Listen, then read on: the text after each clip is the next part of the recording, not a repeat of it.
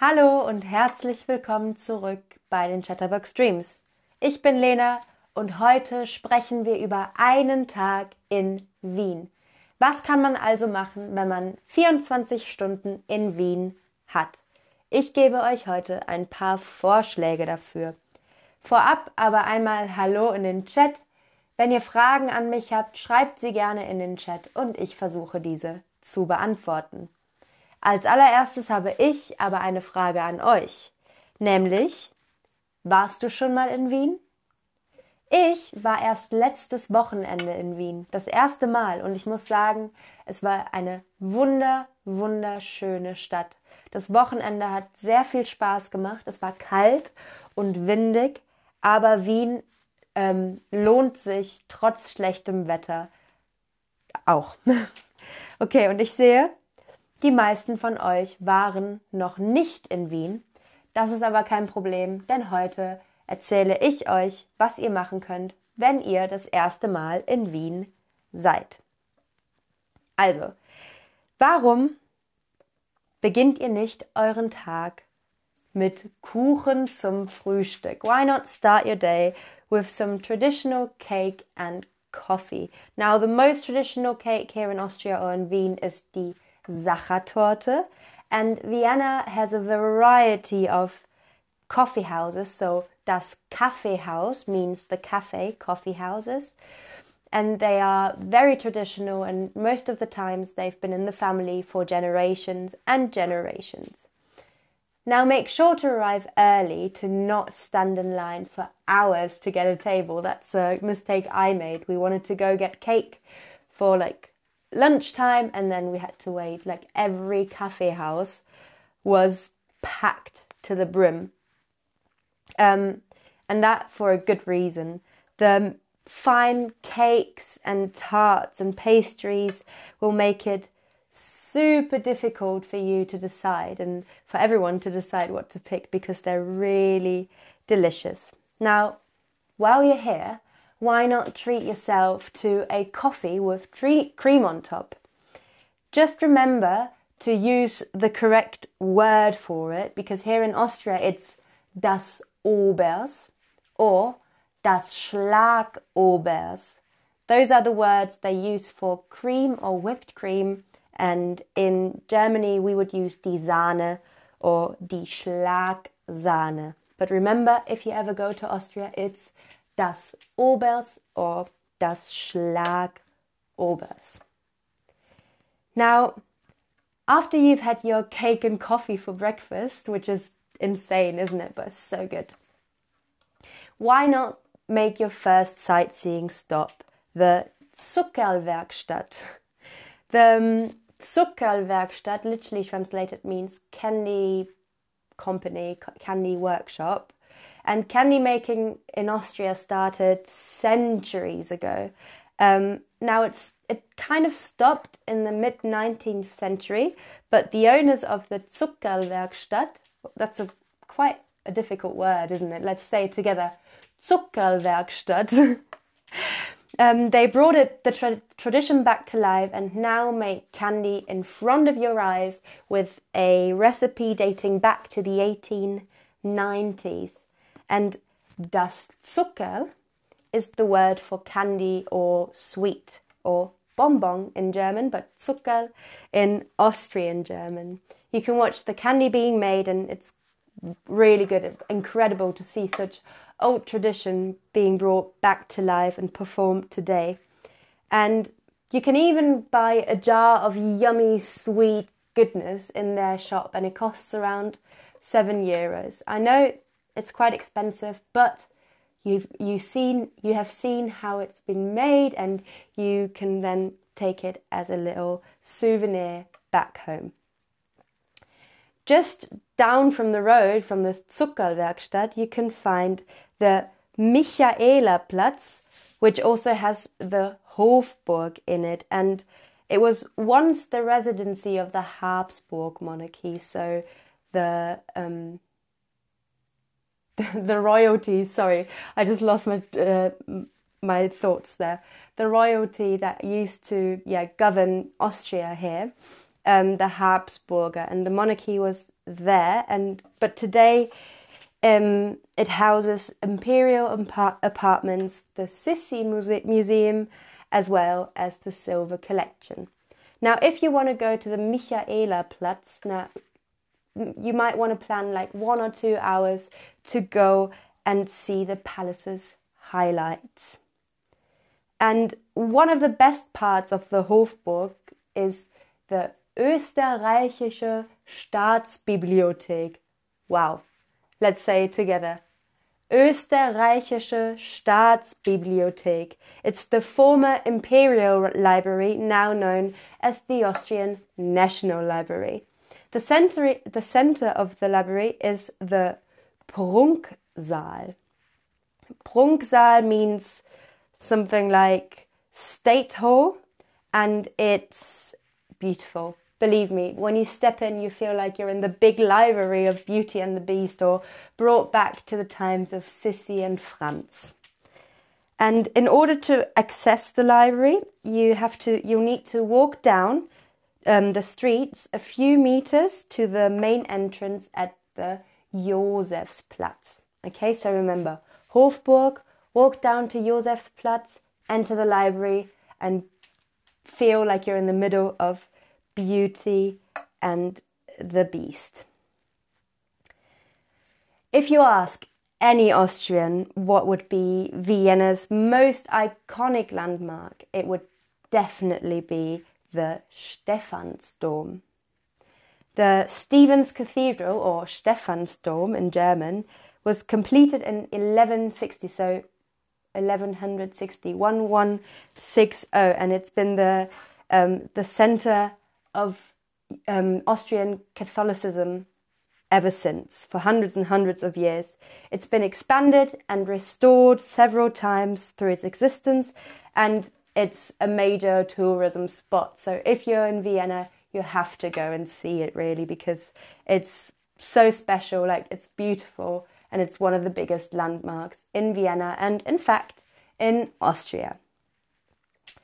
But how do you get to all these sites?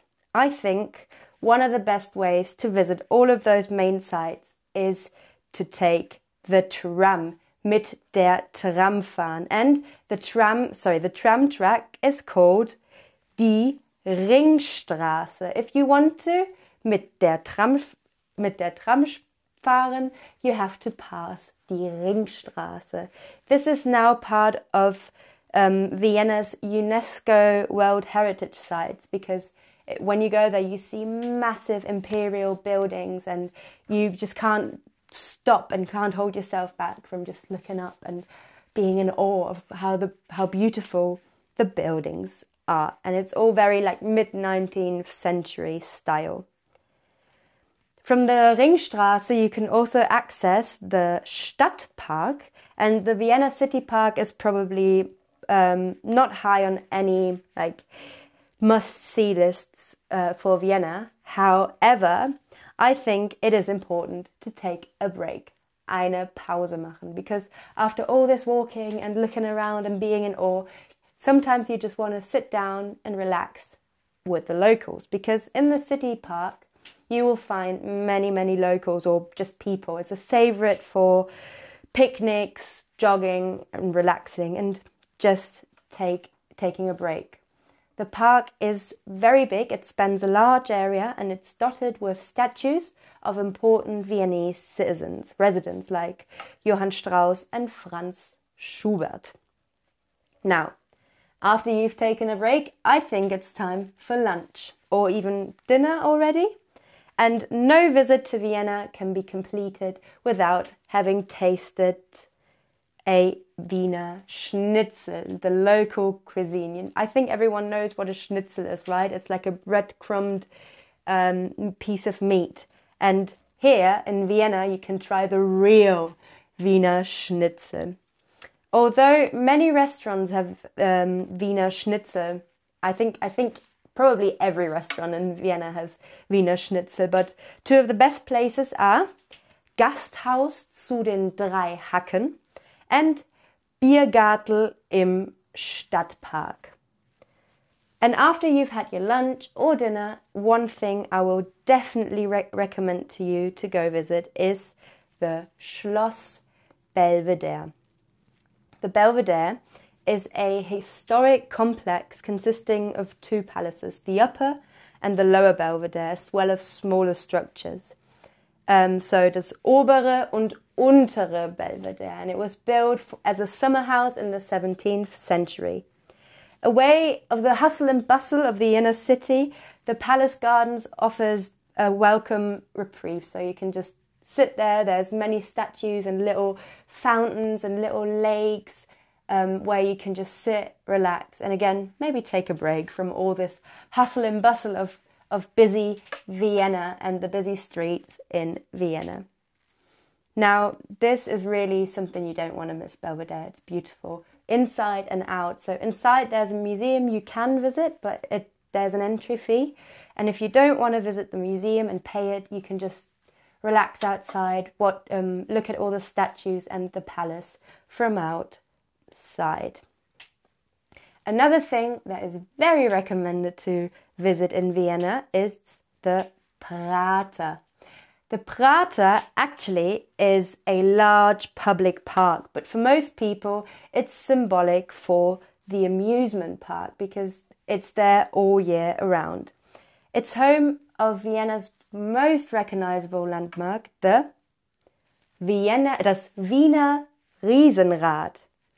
The entrance to the amusement park is free and you can save all your money to spend on the ride. So you don't have to pay to get into the amusement park, but obviously to get onto the rides. I will re- I really recommend to you taking the Ferris wheel, the Riesenrad, because the views over Vienna are amazing, and I don't think you can get them anywhere else. You're above all the roofs, and you can see as far as yeah Vienna allows. And if you're not exhausted after that, it's evening, you've still got some energy in you, I would recommend going to the Schwedenplatz because this is where you'll find all the Nachtleben, so all the bars and clubs, not all of them, but a very high density of bars and clubs in Vienna. Some of the upscale bars and clubs here have, dre- have dress codes, so maybe inform yourself beforehand, but if you've been out um, all day in sneakers and jeans, you might want something more casual with a more relaxed atmosphere, which you can also find there. One of the best pubs in the area is the Bermuda Bräu, which, ser- which serves hearty pub food as well as local beers and wines. And why not try something local when you're in Vienna? Now, I've told you so much about, about Vienna and I've and I hope you, that everyone has listened carefully because now we're getting to the quiz. Question number one is What is the German word for Ferris wheel? Is it Riesenrad or Radriese? Riesenrad or Radriese? What is Ferris wheel? And I said that you can find this in the Prater in Vienna. So, I see Ayman um, is asking, wann ist die beste Reisezeit für Wien? Ich glaube, Wien kann man das ganze Jahr lang besuchen. Im Winter ist es schön mit Weihnachtsmärkten und halt kalt mit Schnee und im Sommer für die Parks ist es perfekt. But let's get back to the question. What is the German word for Ferris wheel? And you're completely right. It is das Riesenrad and you can find it at the Prater. Now, next question. What is cream called in Austria? Is it die Sahne or das Obers? Now I can tell you one of those words is you they're both German, but one of them is used in Germany and one of them is used in Austria. And which one is the Austrian word for cream? Okay, I see mixed opinions here. But the correct answer is das Obers. This is the Austrian word for cream, and die Sahne is the German word for cream. All right, guys, now please name one Viennese palace. Maybe you can name the one that I've introduced you to. Maybe you even know another Viennese palace because there's, I think there's two very, very popular ones. But maybe you know even smaller ones because you have been to Vienna before. Or ideally, you can remember the one I have introduced you to. And I already see the two most popular palaces here. And it is Schloss Belvedere and Schloss Schönbrunn. Now, Stephansdom, one of you answered, is not a castle, it is a cathedral, okay, a church. But yeah, I meant the Belvedere or the Schönbrunn. Amazing. Okay, guys, next question is where can you explore the nightlife? Is it Schwedenplatz or Finnenplatz? What is the yeah the um, place, the square? Sorry, the square called or the area called where you can find a high density of clubs and bars in Vienna. Okay, and I can see that most of you are getting this right. Well done. It is Schwedenplatz, so the Sweden square. Schwedenplatz is the area in Vienna where you can find the most clubs and bars.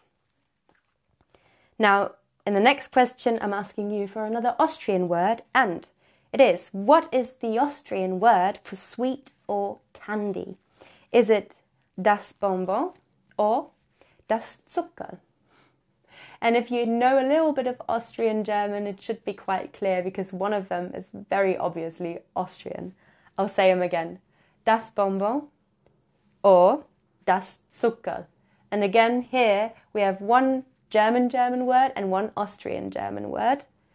And the Austrian German word is das Zuckerl. Remember, Zuckerl is being made in the Zuckerlwerkstatt, okay, in the candy workshop or, um, yeah, company, plant, whatever. Now, these are all the question where you can get something right or wrong. Now I've got a question for you in general. Willst du Wien besuchen? After everything I've told you, can you imagine being in Vienna for 24 hours or even more? Ja, Vielleicht oder nein. I myself can say I really want to visit Vienna again. I've been there last weekend and it was a blast. I had so much fun and I haven't seen all of the city because it is a, it is a big city in the end. So, I want to go there again and it looks like most of you guys want to go there too. I'm very happy if you've got guys enjoyed this stream and I hope that I could um, I have convinced you to go to Vienna because it is a beautiful city and it's worth it going there all year round. With this, I'm saying goodbye and see you in the next stream.